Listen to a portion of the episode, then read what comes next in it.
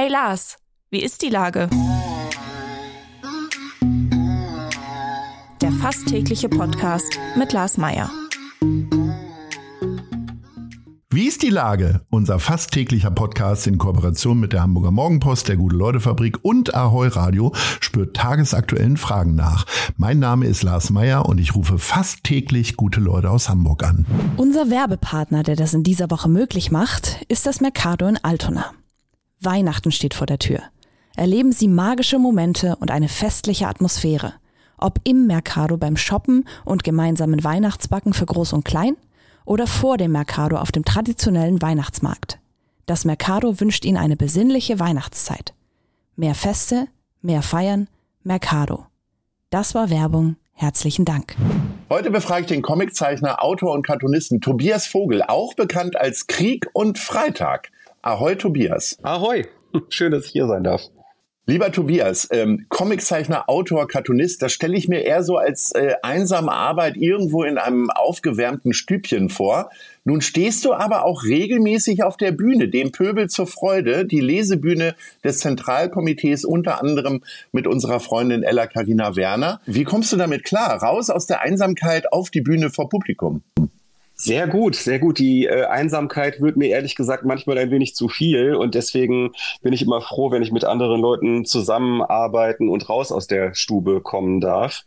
Bei CartoonistInnen und ComiczeichnerInnen, da gehören ja mittlerweile auch Bühnenauftritte fast schon zum guten Ton, also so sogenannte Comic- oder Cartoon-Lesungen und dadurch äh, finde ich auch schon eine ganze Weile auf Bühnen statt und da war die Lesebühne dann nur eine konsequente Erweiterung dessen. Äh, was tust du denn gegen Lampenfieber? Äh, also es gibt ja Leute, die so, wenn sie nervös sind, so Übersprungshandlungen haben und dann anfangen zu malen, so zu kritzeln. Ist das dann bei dir auch so? Also auf der Bühne kritzel ich nicht. da würde wahrscheinlich auch nichts Vorzeigbares bei rauskommen. Ansonsten kann ich, also dadurch, dass ich das jetzt schon eine Weile mache, kann ich mit Lampenfieber eigentlich ganz gut umgehen. Also ich finde, dass eine gewisse Nervosität zu Beginn eigentlich ganz gut ist. Dadurch ist man aufmerksam und kann vielleicht sogar ein bisschen besser sich vorbereiten und ein bisschen besser über das nachdenken, was man da gleich tun wird, wenn man sich nicht von dem Lampenfieber überrumpeln lässt. Und äh, ja, ich, ich, ich bin gerne auf Bühnen, muss ich sagen. Ich fühle mich da sehr wohl. Was erwartet uns denn bei so einer Lesebühne? dem Pöbel zur Freude. Ist übrigens am 18. Januar wieder ein Zentralkomitee und ich fürchte, es gibt noch Karten, aber nach Weihnachten natürlich gar keine mehr, weil jeder seinen Liebsten äh, mit so einer Karte beschenkt. Genau, es gibt noch ein paar Restkarten. Genau, das hast du selbst gesagt. Also was einen da erwartet, das erfragen wir uns teilweise auch selbst. Wissen wir auch teilweise nur, was unseren eigenen Part anbelangt. So eine Lesebühne, so für sich ein bisschen was vorbereitet und das, äh, sich am Ende dann alles wie von Zauberhand zu einer runden Sache, zu einer, ähm, zu einer Show zusammenfügt. Es werden, ähm, wie der Name schon sagt, Texte vorgelesen, ich zeige Cartoons und lese sie vor, aber es finden auch Sachen statt, die man auf einer Lesebühne nicht unbedingt erwarten würde. Das heißt, es wird auch mal gesungen, es gibt ein Quiz, es wurde auch schon getanzt, es ist äh, der absolute Wahnsinn. Lesebühne ist eigentlich fast schon ein zu kleiner Begriff für das, was wir da machen. Ein großes Spektakel. Kannst du dir denn vorstellen, mit sowas dann auch mal auf Tour zu gehen oder ist das eher so lieber vor der Haustür am Steindamm spielen und dann wieder nach Hause? Äh, wir würden sehr gerne mit der Lesebühne auf Tour gehen. Da dürfen sich gerne Locations aus aller Herren Länder äh, bei uns melden. Da sind wir immer gerne bereit zu. Und ich selber war ja mit meiner eigenen, mit meiner eigenen Solo-Show auch schon auf, ähm, ich sag mal, Mini-Tour.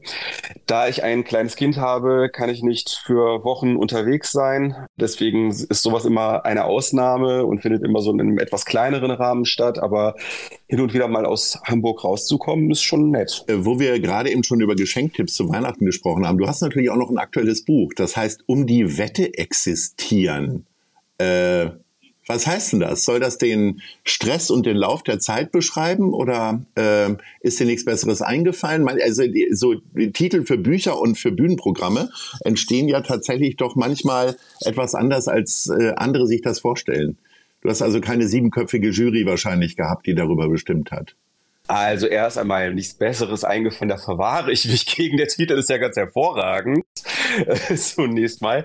Und äh, zweitens läuft es ja mit Lappern, also mit meinem Verlag, so, dass alle zwei Jahre eine große Cartoonsammlung herauskommt, die, ähm, weil das immer halt mein Werk der letzten zwei Jahre abbildet, natürlich relativ heterogen ist und der Titel hat dementsprechend mit dem Inhalt nur ähm, ansatzweise etwas zu tun. äh, meistens sichte ich, was ich so gezeichnet habe und schaue, ob da vielleicht irgendeine Formulierung gefallen ist in einem bereits vorhandenen Cartoon, die besonders griffig ist und die ich für besonders geeignet für einen, äh, für einen Titel halte. Dann lege ich diesen Titel meinem Verlag vor und wenn alles gut läuft, sagt der Verlag, yeah, finden wir auch super und dann wird das so gemacht. Und in diesem Fall war es exakt genauso. Es gibt ja die äh, merkwürdigsten Orte, wo Leute kreativ sind, ob äh, beim Fahrradfahren oder der Dusche, wie auch immer.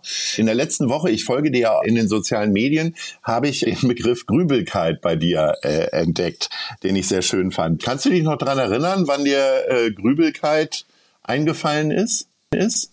Ja, am vergangenen Freitag, als ich an meinem äh, Schreibtisch im Atelier saß und gedacht habe, ich müsste mal wieder einen neuen Cartoon zeichnen. Und dann habe ich einfach, es ist ja wirklich manchmal profan, wie sowas passiert. Ich saß einfach am Schreibtisch und habe schlicht äh, nachgedacht, was jetzt witzig sein könnte.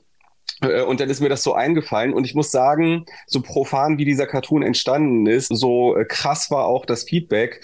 Äh, das war noch mal äh, ein paar Jahre, nachdem ich damit angefangen habe, das zu machen. Ich glaube so, sogar mit Abstand mein erfolgreichster Cartoon. Also ich bin jetzt gerade noch, äh, ja, also absoluter Wahnsinn. Also ich bin jetzt gerade noch äh, quasi mitten in diesem in, diesem Orkan. In diesem Orkan, genau, das ist ein guter, guter Begriff. Äh, absoluter, absoluter Wahnsinn. Also für Leute, die hauptsächlich Bilder online posten, war es in letzter Zeit manchmal nicht ganz so einfach, weil sich doch alles sehr stark auf Videos äh, fokussiert hat. Und dass ich nochmal mit einem Cartoon so abgehen könnte, hätte ich gar nicht erwartet. Ähm, umso froher und äh, dankbarer bin ich dafür. Ja, Wahnsinn.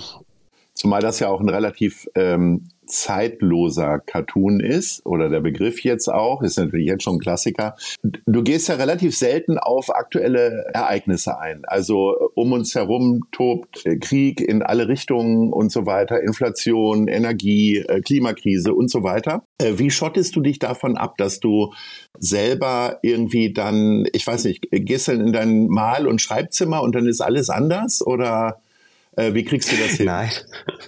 Also ich krieg, ich krieg das, was in der Welt passiert, durchaus mit. Ähm, leider teilweise, muss ich sagen.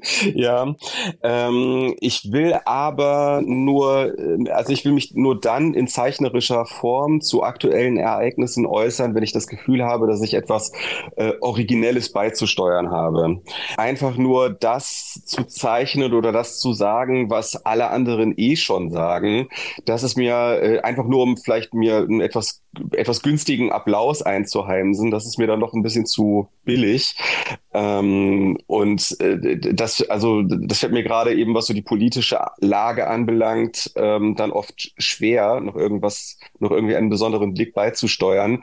Deswegen sind für mich eher diese zeitlosen Themen, ähm, ich sag mal, fruchtbar und ähm, ja, geeigneter für meine, für mein Werk und für meine Cartoons. Jetzt tummelst du dich ja viel in sozialen Medien, also stellst deine Werke dort rein. Äh, was ist denn für dich anstrengender, die reale Umgebung oder die digitale Bubble? Alles anstrengend. also die, die, ähm, das, also das, das, das vergleiche ich gar nicht so richtig miteinander. Also es wird ja auch oft das Internet und das Real Life so als äh, entgegengesetzte Pole gegenübergestellt. Und für mich ist das Internet einfach Teil des Real Lives.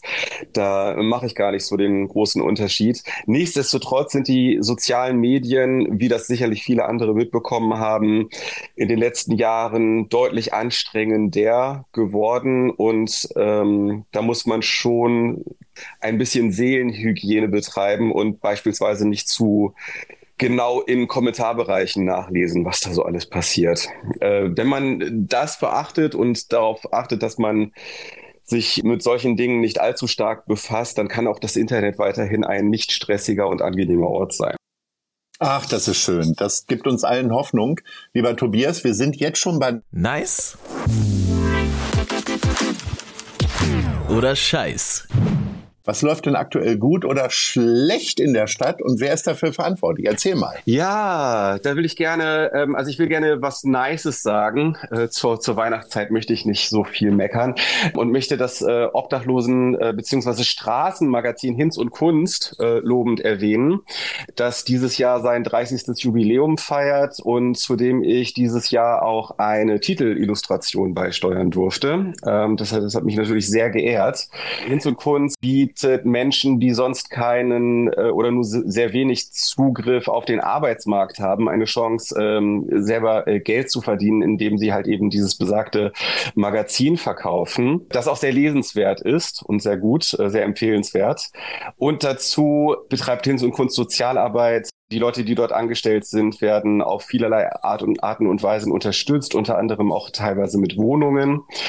Ähm, ja, ich, ich kann das nur ansatzweise wiedergeben, was, was Hinz und Kunst ähm, so Positives in Hamburg und in der Welt bewirkt. Man sollte da vielleicht mal auf der Internetseite nachsehen oder sich die besser noch die Zeitschrift kaufen und vielleicht auch spenden. Ähm, es gibt viele Möglichkeiten. Tobias, das hast du sehr schön gesagt. Ich möchte mich recht herzlich bedanken, auch im Namen unserer Hörerinnen und Hörer, für viele Schmunzler, die du auf deinen Kanälen uns bereitest und äh, wünsche eine gute Zeit. Und wir sehen uns alle natürlich bei dem Pöbel zur Freude am 18. Januar im Zentralkomitee. Ahoi! Ahoi! Dieser Podcast wird präsentiert von der Gute-Leute-Fabrik, der Hamburger Morgenpost und Ahoi Radio.